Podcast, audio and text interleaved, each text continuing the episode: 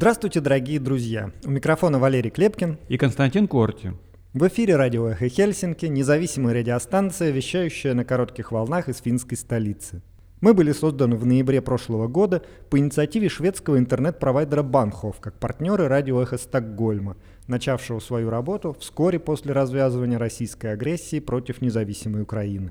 Сегодня 3 января 2024 года – Полномасштабная война продолжается уже 679 дней. Эхо Хельсинки в эфире по вторникам, четвергам и субботам на коротких волнах в диапазоне 31 метра, частота 9670 кГц, в 11 вечера по Киеву и в полночь по Москве. Мы выкладываем наши программы на платформах Telegram, SoundCloud, Apple Podcast и YouTube. Сегодняшний выпуск также будет доступен только на этих платформах из-за того, что на этой неделе наш передатчик не будет вести радиотрансляций.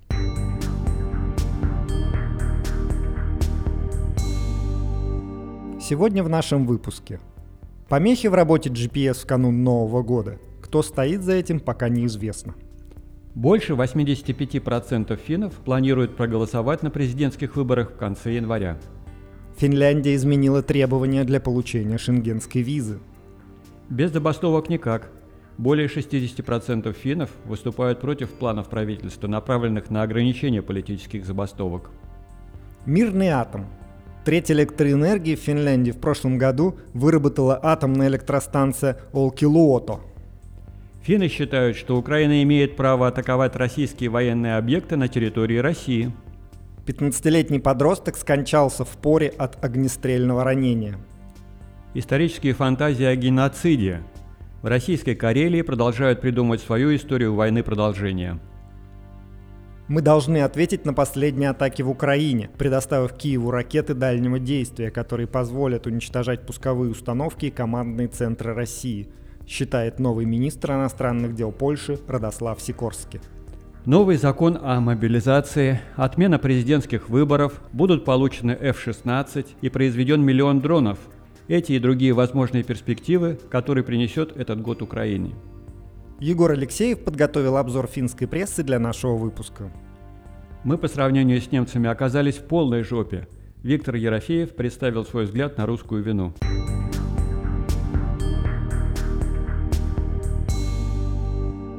В эфире новости «Эхо Хельсинки» вас приветствует Эйва Айракстинен. В воскресенье 31 декабря в Восточной и Юго-Восточной Финляндии были зафиксированы помехи в системе спутниковой навигации GPS, сообщает агентство транспорта и связи Трафиком. Информация о помехах основана на сообщении экипажей самолетов, которые в воскресенье поступали с достаточно обширной территории, сообщает директор авиации Трафиком Яри Пентинен – по словам Пентенен, помехи не повлияли на безопасность полетов, поскольку самолеты оснащены альтернативной навигационной системой. Трафиком не комментирует причину помех. Вблизи Финляндии находятся базы российских войск радиоэлектронной борьбы. Ранее предполагалось, что Россия осуществляет помехи либо с целью замаскировать действия своих войск, либо для того, чтобы вызвать раздражение соседа. Приблизительно трое из четырех финнов уверены в том, что пойдут голосовать в первом туре президентских выборов. Таковы результаты опроса медиагруппы «Utis Suomalainen». Из респондентов 73% сообщили, что проголосуют наверняка, а 14% почти уверены в этом. Только 6% респондентов не смогли дать ответа на этот вопрос или же ответили, что не собираются голосовать. Первый тур президентских выборов пройдет в конце января, а возможный второй тур через две недели. Исследование прошло с 5 по 13 декабря, и в нем приняли участие тысячи финнов. Погрешность составляет 3,1% пункта в ту или иную сторону.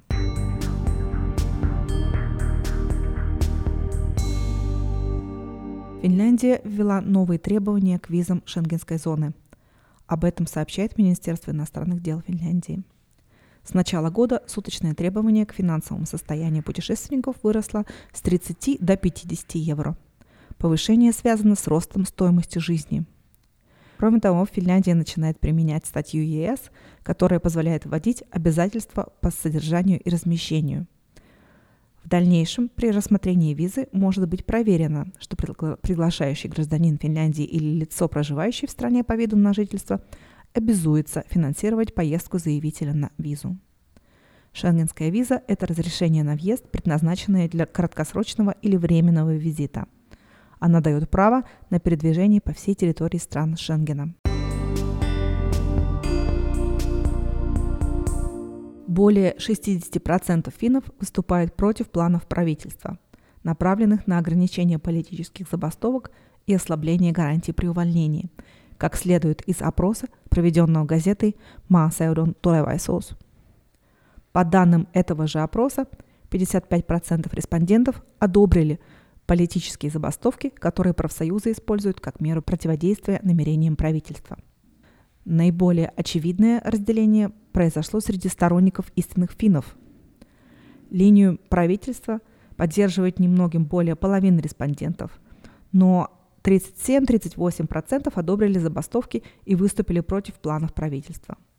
Женщины более активно поддерживают забастовки, чем мужчины.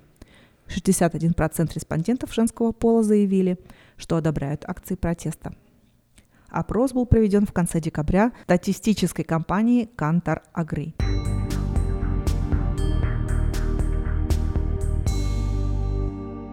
Прошлом году атомная электростанция Олкилуото произвела около 31% потребляемой в Финляндии электроэнергии, сообщает компания Teollisuuden Voima. Всего для Финляндии было произведено 24,67 тераватт-часов электроэнергии. Это был рекордный год для Олкилуото. Год 2023 был историческим для Олкилуото. Все три блока Олкилуото сейчас в действии и вместе производят около 3380 мегаватт электроэнергии, говорит директор по производству Мария Мустонен в пресс-релизе компании. Самый новый блок Olkiluoto 3 начал свое регулярное производство электроэнергии в апреле.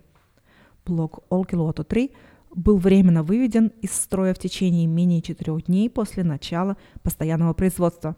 Этот блок произвел 10,37 тераватт-часов электроэнергии в национальную сеть в прошлом году. Это составило 42% от всего производства электроэнергии Olkiluoto. После начала регулярного производства электроэнергии Olkiluoto-3 имел два незапланированных простоя в ноябре 2023 года. Оба простоя были вызваны аварийными остановками турбин, одно из которых произошло из-за сбоя измерительного устройства системы защиты, а другое связано с аварийной остановкой турбины во время последнего испытания. Olkiluoto-1 произвела 7,42 тераватт-часов электроэнергии, а Olkiluoto 2 6,87 тераватт-часов. Olkiluoto 1 произвела немного больше электроэнергии, чем в предыдущие годы, но Olkiluoto 2 обнаружила утечку в системе охлаждения генератора водой, что снизило производство электроэнергии, а также потребовало замены ротора генератора в августе 2023 года. Olkiluoto 2 была недоступна в течение 17 дней. Финны оказывают сильную поддержку Украине в ее оборонительной войне против России. Это следует из опроса близкого к коалиционной партии аналитического центра Тойво. Большинство респондентов считает, что при необходимости страны ЕС должны сотрудничать на правительственном уровне для финансирования военной помощи Украине, чтобы отдельные страны-члены не могли препятствовать помощи. Большинство также считает, что Украина имеет право атаковать российские военные объекты даже на территории России. Чем старше респонденты, тем чаще они выражают важность усиления поддержки Украины различными способами. Мужчины при этом занимают более решительную позицию в вопросе поддержки Украины, чем женщины. Материал исследования был собран в начале декабря, когда обсуждался новый пакет помощи ЕС для Украины.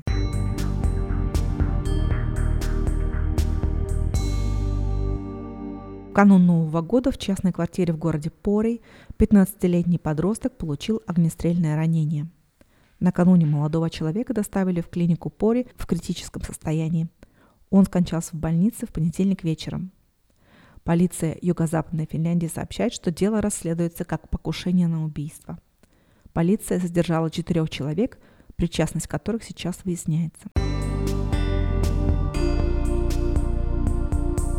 В российской Карелии идет подготовка к судебному разбирательству против Финляндии по деле о геноциде.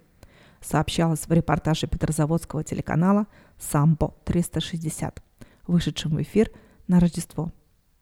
В первую очередь речь идет о том, чтобы принять, признать геноцидом действия финской армии во время войны продолжения 41 по 44 год – а также потребовать от Финляндии компенсации для тех людей, кто в детстве был вынужден жить в финских лагерях.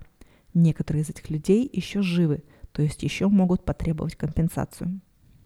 На Рождество телеканал «Сампо» выпустил программу «Тема дня», гостями которой стали профессор истории Петрозаводского университета Сергей Веригин и руководитель Карельской общественной организации по поиску останков жертв Второй мировой войны Илья Герасев – Сейчас идет самый активный сбор информации, то есть материалов. В 2024 году будет суд в Республике Карелия, где будут призваны действ... признаны действия финских военнослужащих как геноцид, сказал Герасев, уже предвидя исход судебного разбирательства.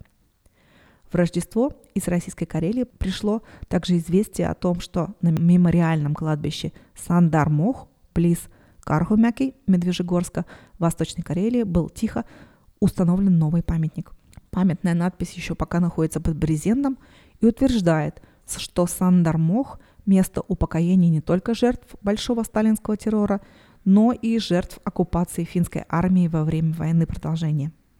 В действительности в Сандармохе покоится более 900 финнов, невинно расстрелянных жертв сталинских преследований в 1937-1938 годах.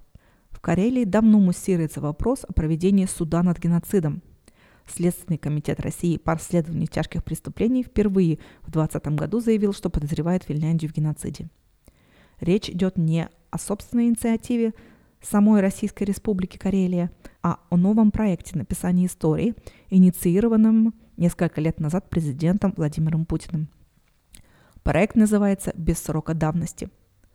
Осенью 2022 года в России уже были организованы два отдельных показательных процесса по обвинению Финляндии в геноциде и военных преступлениях против советского гражданского населения во время блокады Ленинграда.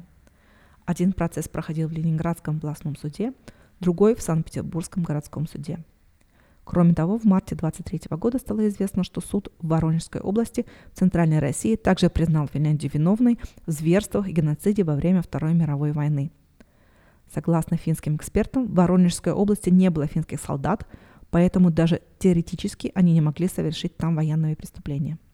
В России необходимость новых судебных процессов против Финляндии, в частности, объяснялась лично Путиным, так что Советский Союз якобы по доброте душевной забыл выдвинуть обвинение Финляндии в этих событиях.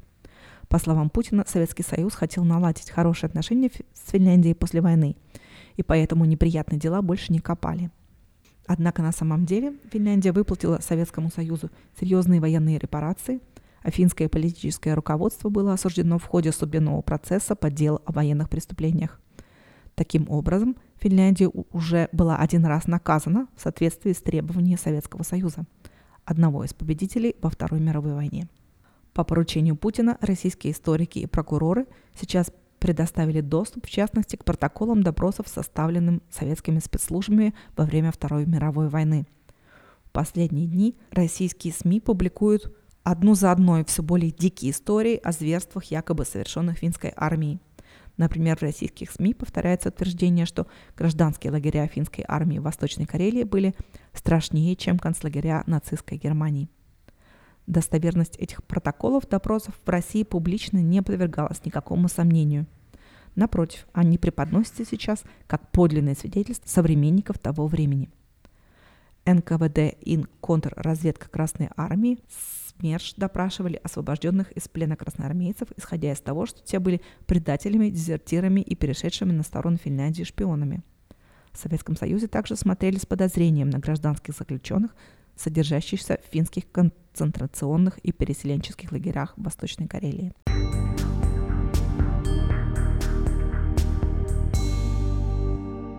По мнению министра иностранных дел Польши, в ответ на недавние удары России в Украине, Запад должен предоставить Украине ракеты дальнего действия.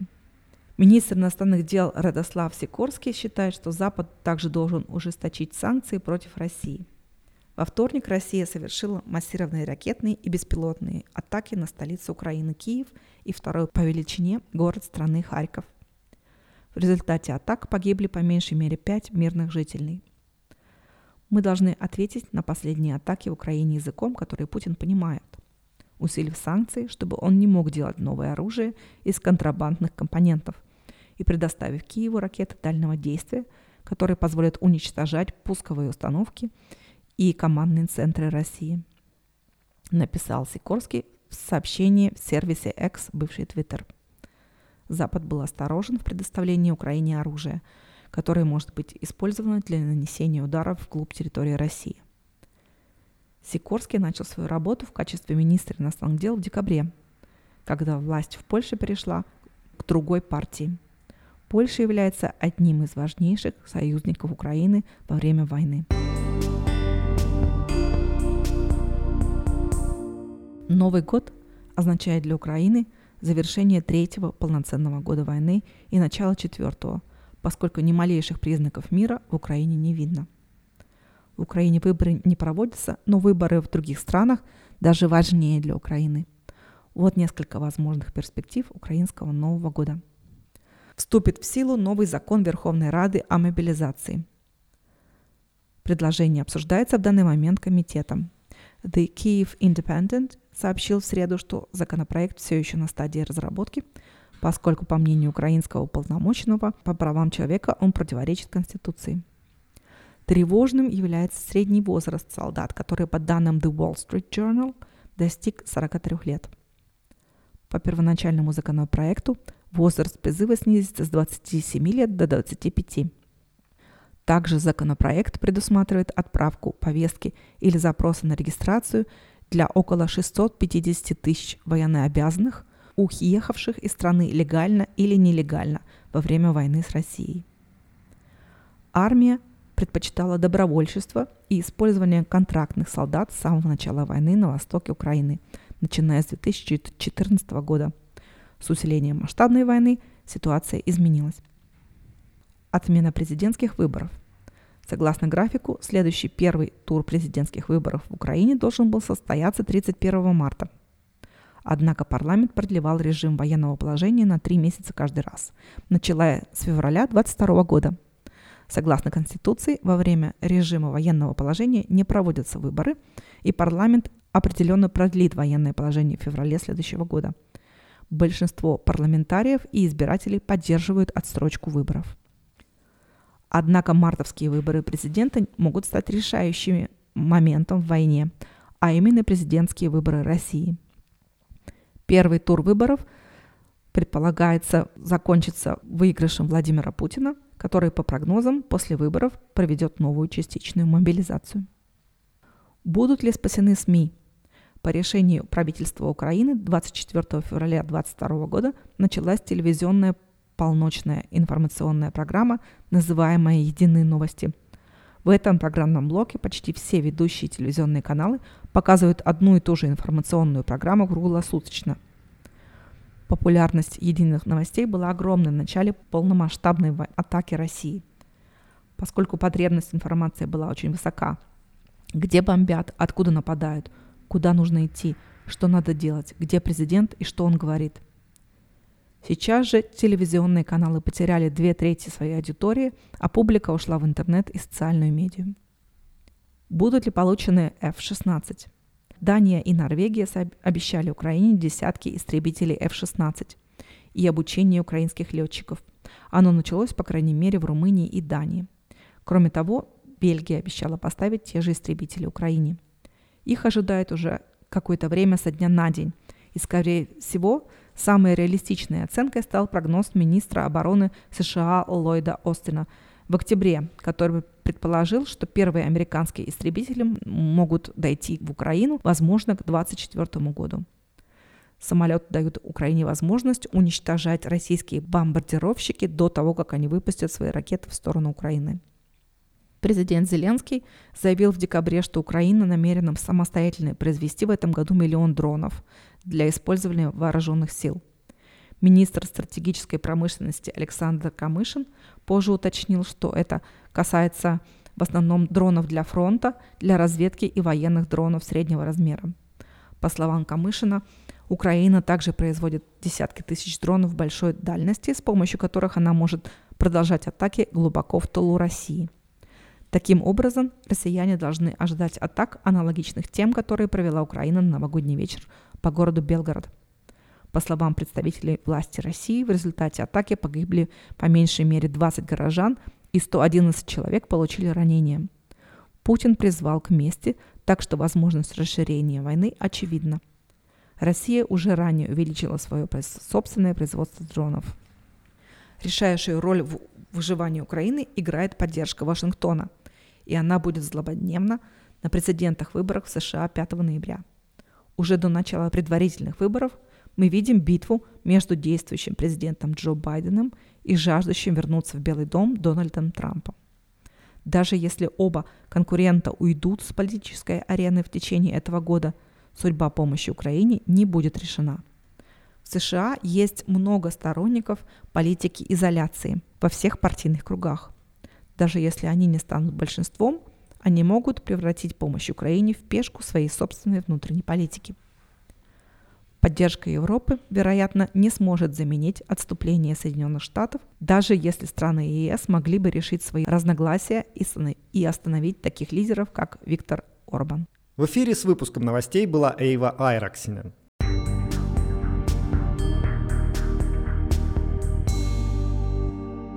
Вы слушаете радио «Эхо Хельсинки». Сейчас Егор Алексеев с обзором прессы. Быстрого разрешения агрессивной войны России в Украину не существует. Надежды на прогресс Украины были разбиты этим летом, и ни у одной из сторон сейчас нет сил для решающего прорыва.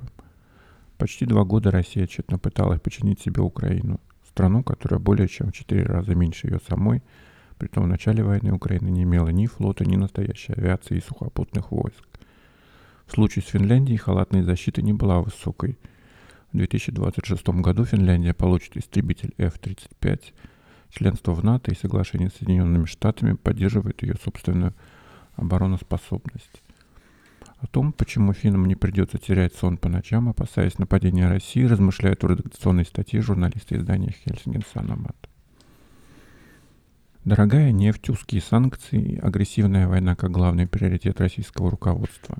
Это три причины, почему первые оценки, предсказывающие коллапс российской экономики, оказались ошибочными – о том, почему рано оценивать истинную устойчивость путинской экономики, пишет на сайте Банка Финляндии эксперт по России, советник исследовательского института развивающихся стран Банка Финляндии Лаура Саланку.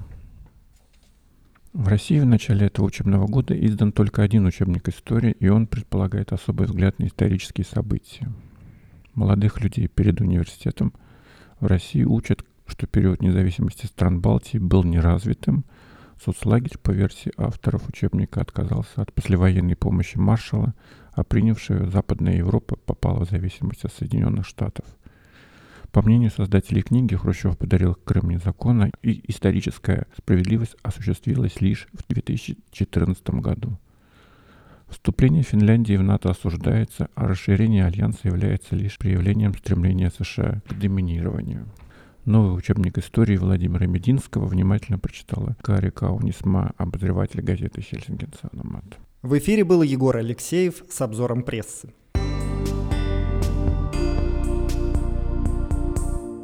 Сегодня на «Эхо Хельсинки» мы поднимем тему, которая не может не волновать.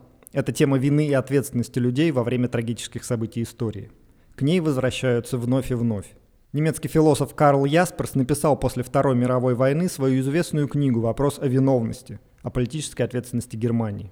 Отталкиваясь от этой книги, писатель Виктор Ерофеев и политик Гарри Каспаров при посредничестве арт-менеджера Марата Гельмана обсудили тему уже не германской, а русской, или, может быть, точнее, российской вины в свете войны в Украине. Обсуждение проходило на третьей антивоенной конференции форума «Свободной России» в Вильнюсе. Сегодня вы услышите первую из трех частей этого обсуждения мы не специально так э, придумали, что э, вот эта дискуссия будет э, выглядеть как продолжение предыдущей панели, где под конец, в общем, спросили участников, вина есть, нет, и, в общем, все так дружно отвечали. Вот. А, собственно говоря, ну, как бы такая, я сказать, творческая инициатива этого диалога, она принадлежит э, философу Ясперсу, который написал в свое время книгу «Немецкая вина», и в которой объяснил, а в чем мы виноваты. То есть он это объяснял людям, которые не воевали, не, не брали в руки оружие. Они были немцами, которые ну, присутствовали при этом, при всем. Ну, там, понятно, какая-то ситуация. И он это разложил по полочкам. Вот. И, собственно говоря, это стало таким оттол, э, ну, толчком, что ли, для нашего разговора. И поэтому я э, позволю себе э, начать нашу дискуссию. Я не профессиональный ведущий, не журналист, все меня прекрасно знают. С такой цитаты из Ясперса про немцев. Вот. Ну и мне кажется, что сам факт того, что мы сравниваем вот эту ситуацию с той, тоже очень важно. Значит, у него там несколько, э, ну, он там распределяет много, большое количество разных вин, э, и одна из них метафизическая виновность. Вот я хочу про нее прочитать. Есть такая солидарность между людьми, как таковыми, которая делает каждого тоже ответственным за всякое зло, за всякую несправедливость в мире, особенно за преступления, совершаемые в его присутствии – или с его ведома. Если я не делаю, что могу, чтобы предотвратить их, я тоже виновен. Если я не рискнул своей жизнью, чтобы предотвратить убийство других, но при этом присутствовал, я чувствую себя виноватым таким образом, что никакие юридические, политические, моральные объяснения тут не подходят. То, что я продолжаю жить, когда такое случилось, ложится на меня неизгладимой виной. Если счастливая судьба не избавляет нас от этой ситуации, мы, как люди, подходим к рубежу, где надо выбирать. Либо бесцельно, ибо видов на успехи нет, безоговорочно отдать жизнь, либо, ввиду невозможности успеха, остаться жить. Инстанция – один лишь Бог. Метафизическая виновность – это отсутствие абсолютной солидарности с человеком как с человеком. Она не снимает свои претензии и тогда, когда морально осмысленное требование уже исключается – эта солидарность нарушена. Если я присутствовал при несправедливостях и преступлениях, недостаточно того, что я с осторожностью рисковал жизнью, чтобы предотвратить их. Если они совершились, а я при этом был и остался жив, тогда я виновен. Ну, это такая предельная, э, предельная форма. Э, ну, э, мне показалось очень важно э, это прочитать, э, именно потому что вот как бы мы здесь, э, мы встречаемся с друзьями, мы свободно общаемся, а где-то э, люди под, э, э под ракетами живут, и поэтому мы виновны. То есть в этом была как бы мысль Ясперса. Но, э, значит, нашу дискуссию я хотел э, построить э, таким образом, чтобы ну, была какой-то какой спор, вот, и я примерно понимаю позиции Гарри и Виктора. И вот первый вопрос, который я хотел бы задать обоим участникам, таков. Вот есть неких два представления о том, что вина произошедшего э, э, за властью, за Путиным, э, который там узурпировал э, власть и от имени э, российского народа, значит, ведет войну. И вторая есть э, позиция о том, что, в принципе, вот э, э, русское общество порождает таких Путиных, и оно само э, виновато. И вот э, какая из э, позиций ближе э, Гарри или Виктору, э, мне хотелось бы узнать. Гарри, Виктор, ты первый. Ну, наверное, я первый, потому что это я Марату сказал, что я написал такую книгу, он прочитал ее, и, в общем, я виновен за Ясперса, поэтому надо отдуваться. Надо сказать, что я, когда сюда летел из Берлина, я еще раз перечитывал эту книгу, эту, и вы знаете, я очень завидовал немцам. Потому что, как он предлагал выйти из этой вины, он предлагал что? Он предлагал, на самом деле, то, что э, в Париже называется пляж де ля Конкорд. Площадь согласия. Давайте мы найдем согласие. Вот смотрите, давайте пойдем к компромиссу, давайте соберемся и поговорим. Давайте определимся, что нам ближе. Все. А, частная собственность, да. Умение работать, да. Европейские ценности гетовские, ну почему нет? Я читал, и я понимал. Вы знаете, меня охватывала злоба. Охватывала злоба, потому что я представил себе, что а я уже заключил договор с немецким издательством на книгу «Русская вина», что я не, справлюсь с этой задачей, если я пойду по пути Ясперса. Не справлюсь, потому что у меня, все, у меня э, вся эта земля просто сгорела, она и сгорела и до войны, и, ну, в общем, и до революции даже горела. Вот, поэтому я очень рад, что Марата я значит, вот настроил на эту книгу Ясперса, потому что, вы знаете, там же очень все просто. Он говорит, Яспер говорит, просто говорю, в двух словах, потому что тут важно, все-таки источник сегодня это Ясперс. Смотрите, он говорит так, подошли ко мне студенты, сентябрь 45 -го года, и, говорит, и говорят, старик, вот нам в э, феврале и в апреле говорили так про, э, про э, э, философию, а вот ты что-то другое говоришь в сентябре 45 -го года. Вот объясни, что случилось. И вдруг я читаю, он говорит, а ничего не случилось. А философию также вам преподавали. Философия осталась. Всего 12 лет не победил Гитлер философию. Вы понимаете? И тут опять меня какая-то зависть и злоба охватывает. Потом, потом получается так, что и, значит, тут частная собственность, тут философия.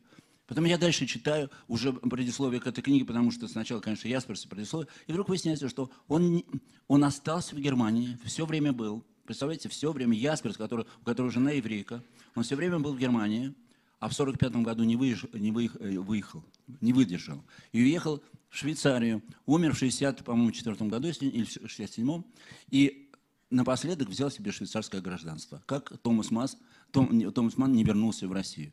И вот это мне показало, не вернулся в Германию, простите, из Америки. я хочу сказать, что, вы знаете, это на, на, навело на, на меня такую тоску, я причем совершенно не говорю это, знаете, так пафосно. Я вдруг понял, что когда, с одной стороны, из Казахстана потянутся 700 тысяч или сколько тех, которые бежали, а те, которых не добили, или только э, слегка значит, э, э, травмировали, приедут из Украины, это, это наше будущее.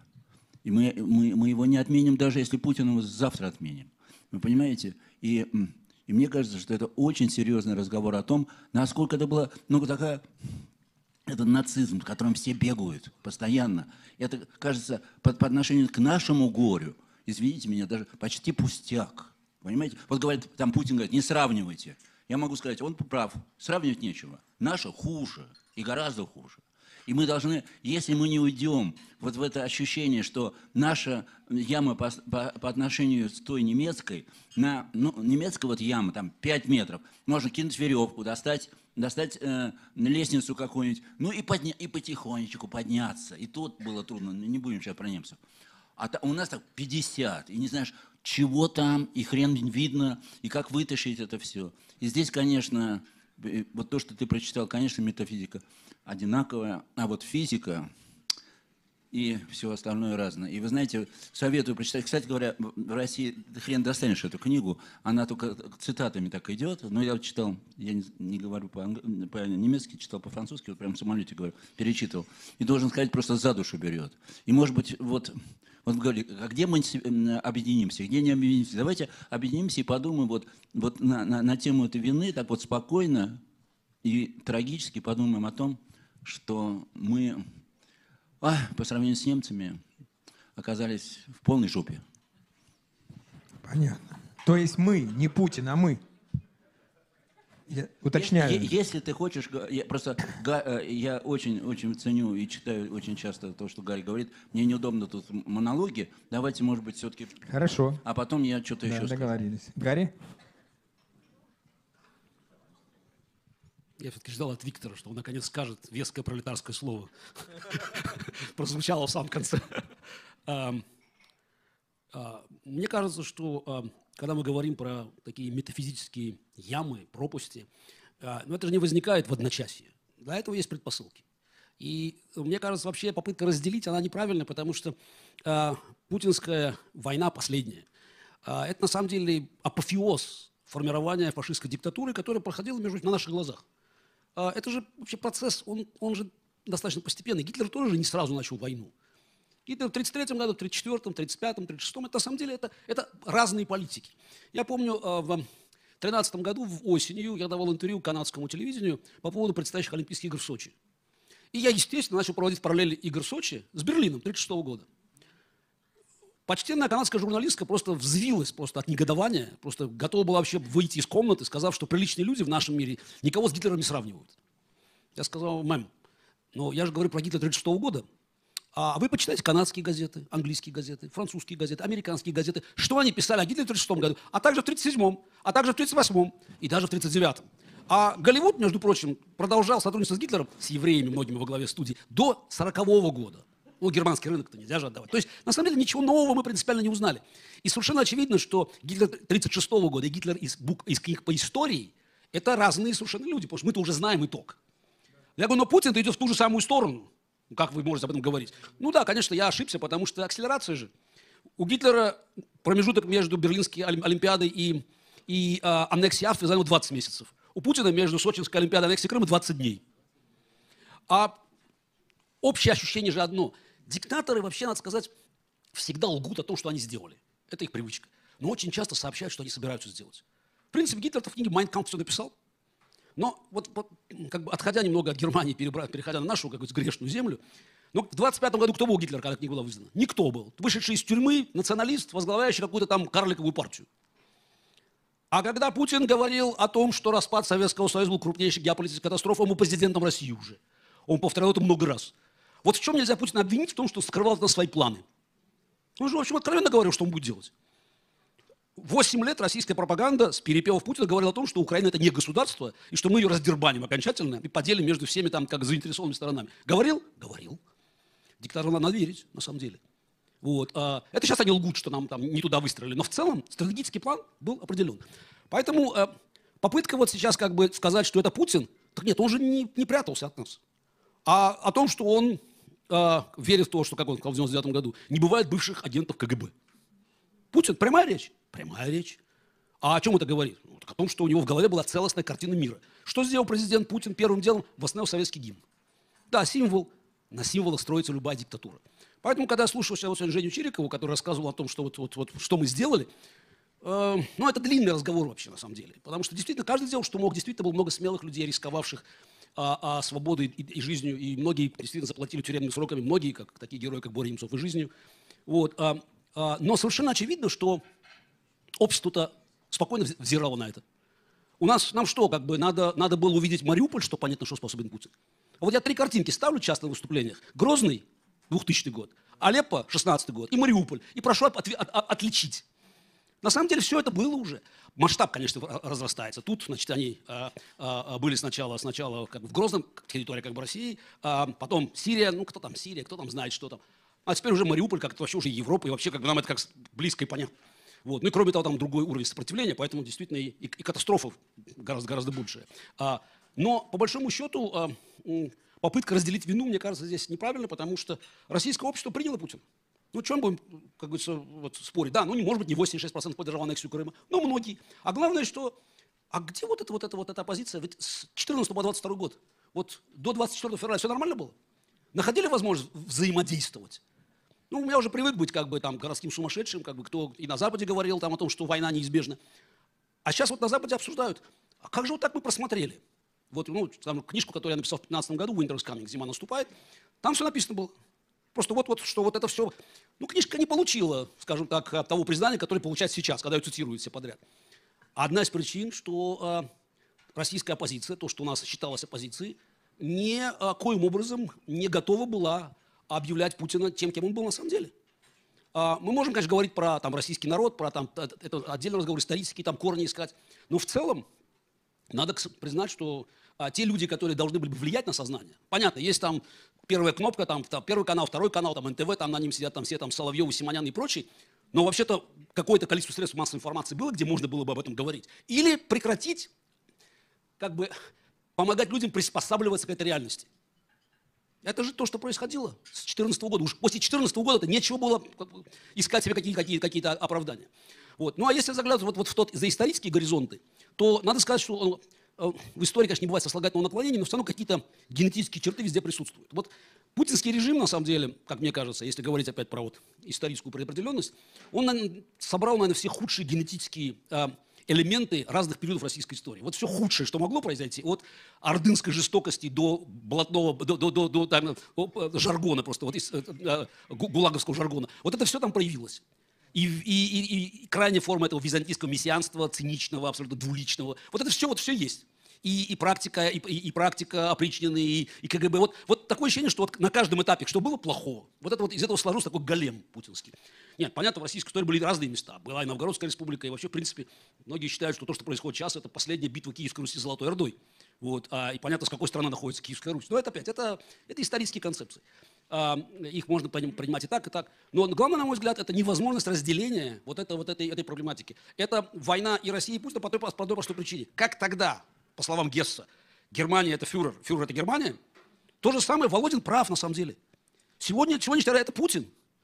Мы, да, конечно, конечно, могут быть протесты, да, вот, а вот много людей действительно выходило на улицы. Да, скорее всего, 10-15% российского общества не принимало войну по моральным соображениям. Ну, будем объективны, но не больше. Процентов, наверное, 50-60 было индифферентно. Сейчас, боюсь сказать, но у меня ощущение, что уровень поддержки войны растет в обществе. Ну, это кажется, во всяком случае, из того, что я здесь вижу. Мобилизация работает в обратную сторону. И поэтому, теперь уже как, подходя как бы к Ясперсу, никакого другого способа выбить имперскую дурь, которая накапливалась столько лет, этот вирус, кроме разгромного военного поражения, нету. 45-й год прочистил немцам мозги. Да, эта цена была жуткая заплачена за, за, за это безумие.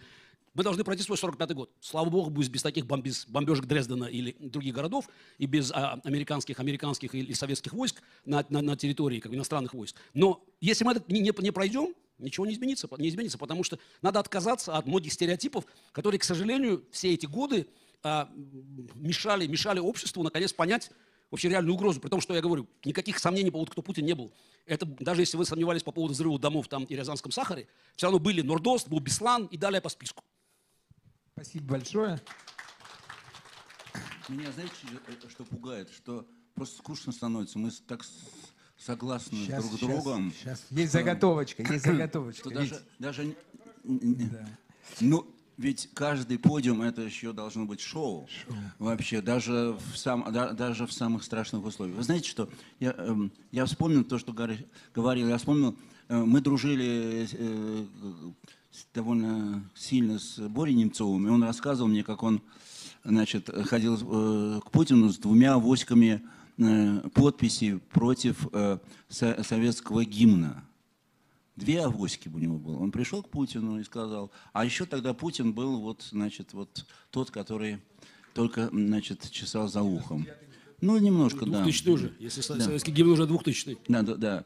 И, э, и значит, Путин посмотрел на него, на эти, на эти две авоськи, и сказал, какой народ, такие и песни. Вот. И э, э, надо сказать, что Борю поставил сложное положение. И Боря мне сказал, я, ты знаешь, говорит, я не знал, что ему ответить. Ну, я-то, может быть, и знал, что ему ответить, но, но я не носил авоськи вот, э, к Путину. Что я хочу сказать, что, вы знаете, вот там, где соглашаться, и, конечно, и даже это становится радостно, и с другой стороны, ну, надо же о чем-то. Я вам хочу сказать, кто виноват. А, и, может быть, эм, здесь я скажу просто как человек, который литературой занимается, а не политикой. Во многом виновата русская литература. Вся, глобально. Вы понимаете, русская литература виновата не метафизически, а неосознанно в том, что она возвеличивала человека.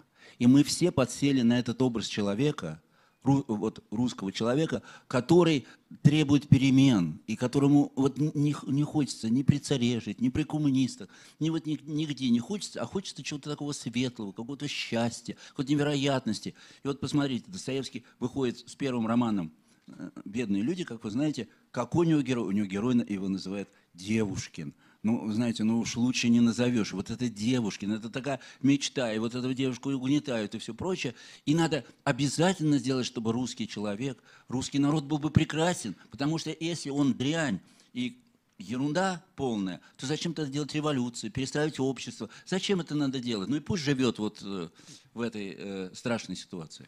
И нас она, вот вся эта русская литература, я говорю это совершенно серьезно, без всякого вообще, она нас настроила на то, что мы живем с, э, с, с, с русским народом, ну, может быть, не как богоносцем, ну, это уж типа Федор Михайлович ты перебрал. Но все-таки вот русские лучше всех все равно. И мы должны с этим согласиться. Они лучше всех почему? Да потому что они русские. А почему они русские? Да потому что они лучше всех. И все. И на этом... И это, надо сказать, это идеология войны с Украиной сейчас. И никаких других вопросов. Другая э, идеология, я немножко позже скажу, это уже, это уже связано с личностью этого господина. А вот эта идеология, и мы все ее поддерживали, и мы все говорили, да, мы, да посмотрите, какие воображения у этого народа, какие еще, а и Гоголь там говорил, о, ба о, ба ба ба и всем, значит, все, нам, всем, и только было там несколько человек, ну что, ну понятно кто, Чадаев, который сказал то, что он сказал, и все это знают. Ну сказали, ну ладно, ну Чадаев на всю Россию, да и то его Пушкин насадил немножко. Ну и потом, конечно, мы все знаем, что в споре Солженицына с Шаламовым. Сначала, значит, было непонятно что, а потом все-таки Шаламов победил. Ну, и, ну, понятно, что он говорит, что э, меняются э, роли, э, палач становится жертвой, жертва палачом. Ну, типа, ну, и он 17 лет сидел, так ему втемяшилось в голову. И вы знаете, я могу вам сказать, что я пошел против этого течения не потому, что, не потому, что считал, что там в русском народе нет воображения, что я считал, что русские девушки все равно хорошие, Шаламовым или Солженицыным и все равно хорошие. А вот я пошел против того, что я понял, что вот здесь начинает искрить, и это нам обойдется очень дорого. Я написал, как, наверное, многие из вас знают, энциклопедию русской души в 1999 году. Скажу два слова про эту книгу. Эту книгу не принял никто. Ни коммунисты, ни фашисты, ни либералы, ни Кремль, никто. Сказали, книга говно, и Очевидно, меня два раза тянули в тюрьму. Просто не хочу рассказывать длинную историю, но два раза, значит, тянули меня в тюрьму. Сначала тянула эта вот партия за, э, против нелегальной иммиграции, а потом мои альма-матер, э, филологический факультет написал письмо 19 э, профессоров. Со мной порвал все отношения. Жорж Нима, самый лучший славист Франции, самый большой оценитель русской литературы. Он сказал, Виктор, я с тобой не могу вообще общаться после этой книги. До свидания. Началась война. Я летом привез ему э, э, французское издание этой книги, вышло оно.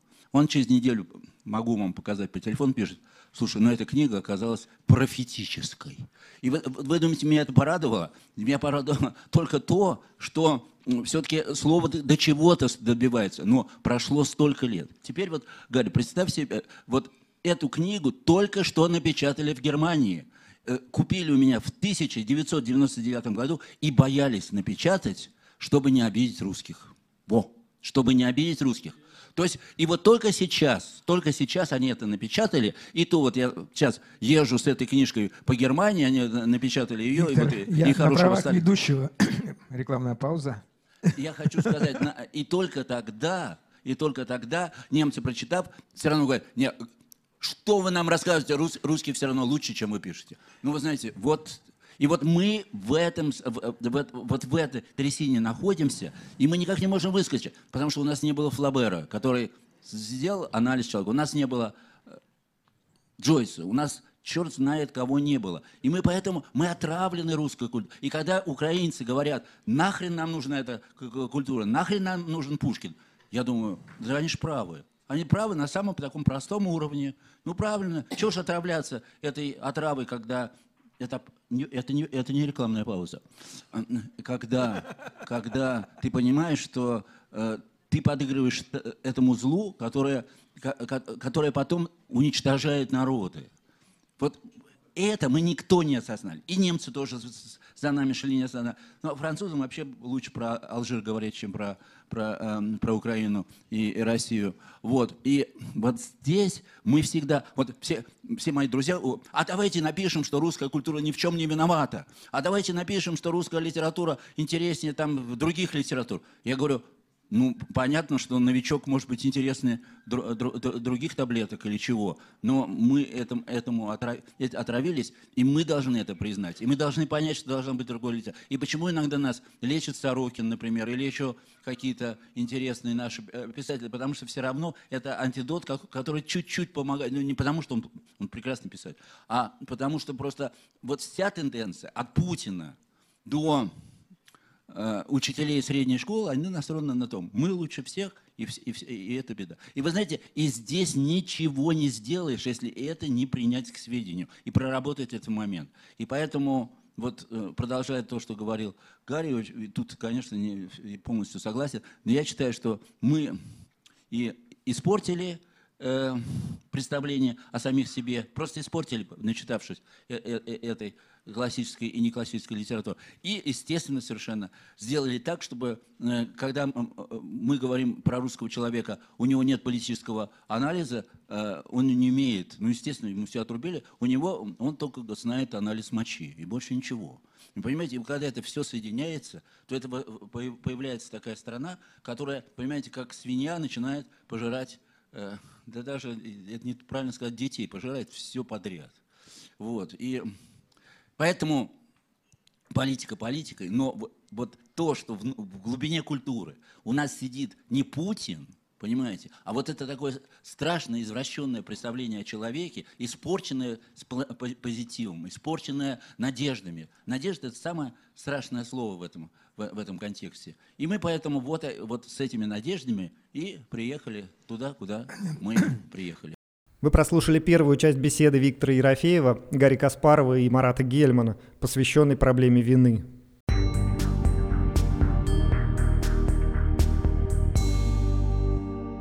Наша сегодняшняя программа подошла к концу. Напомню, что «Эхо Хельсинки» в эфире по вторникам, четвергам и субботам на коротких волнах в диапазоне 31 метра на частоте 9670 кГц в 11 вечера по Киеву и в полночь по Москве. Мы выкладываем наши программы на платформах Telegram, SoundCloud, Apple Podcast и YouTube. Не теряйте нас в эфире. Мы снова начнем вещание на радиоволнах, но сегодняшний выпуск также будет доступен только на вышеперечисленных платформах из-за того, что на этой неделе наш передатчик не будет вести трансляций. Кстати, уже стемнело, а сегодня открывается Люкс Хельсинки, фестиваль света финской столицы, который проводится ежегодно в начале января. Тема фестиваля в этом году – «Наука из искусства». Программу фестиваля можете найти на сайте города или самого фестиваля luxhelsinki.fi. Всего вам доброго и до новых встреч в эфире. С вами были Валерий Клепкин и Константин Куорти. До свидания. До свидания.